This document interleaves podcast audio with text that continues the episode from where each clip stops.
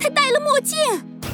正是如此，戴了墨镜的小佳哥哥虽然还能看到红蓝光的变化，但由于墨镜的作用，他看到的红蓝光并没有那么鲜艳，色差并不大，自然也不可能诱发光敏性癫痫。至于他口中那个偷走了赫尔墨一号的小眼睛、大鼻子、黑皮肤的微胖中年男人，不过是他编造出的一个外貌特征和他完全相反的人。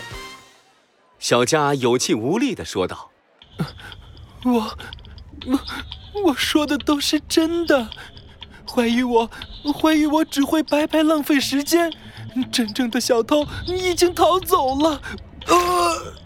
医护人员严肃地说道：“小朋友，你的推理很精彩，但是我们的职责是治疗病患，在没有医疗证明的情况下，我们不能冒这个险，还是要抓紧时间把他送到医院去。现在，请你让一下。”艾克斯将手插进裤兜，往旁边让开。我明白，不过我已经报了警，警察叔叔会寸步不离地守在他的病床前，想要装病逃跑。没那么容易。听到艾克斯的话，小佳的眼里流露出一丝凶光。他忽然从担架上一跃而起，控制了一名医护人员。都别动！给我一辆救护车！我要离开这里！该死的小鬼！如果不是你，没人能发现是我偷走了赫尔墨一号。好在我已经得手了，到时候。你们一个也别想跑！阿兰沉声道：“小佳，你别乱来，你现在自首还来得及。” Shut up! Shut up! 我做的是伟大的事业，为什么要自首？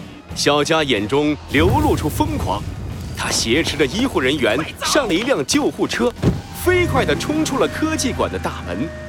阿兰急得直拍大腿。这下糟了，赫尔墨一号丢了不说，还有一名医护人员的生命处于危险之中。别着急，我刚才已经偷偷让小新定位了那辆救护车，我们一定可以救出那名医护人员。小新，怎么样了？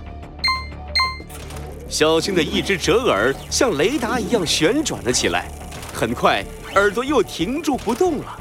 他的双眼投射出一张光芒城的地图。上面有一个小红点，正在不停的闪烁。科技揭开阴影下的 X 谜题，神探艾克斯，危机四伏的展览会五。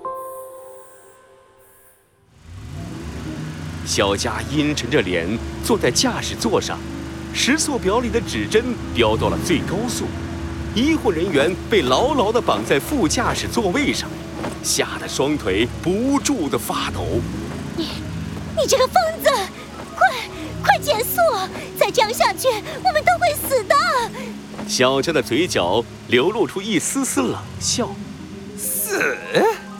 为了伟大的事业，我愿意付出任何代价。不过你放心，我还有事情没完成。不会轻易送死的。小佳的口袋里响起了一个提示音，他接起了电话。小佳，大大人，目标物已到手，我正前往情报点。不，你已经被警察盯上了。现在，将东西丢进水里，我们的人会负责回收。呃，什么？小佳脸色一变，脸色难看的向后视镜看去，果然。镜中照射出车后方闪耀着警灯的光芒，他望了望车窗外，发现自己即将通过一座大桥。大人，我明白你的意思了。小佳操控着汽车一个加速冲上了大桥，忽然从怀中掏出一个物体朝窗外扔了出去，那个物体呈抛物线落入河流之中。溅起一朵水花后，便失去了踪影。而没过多久，前面不知从哪里冒出十几辆警车，水泄不通的堵住了去路。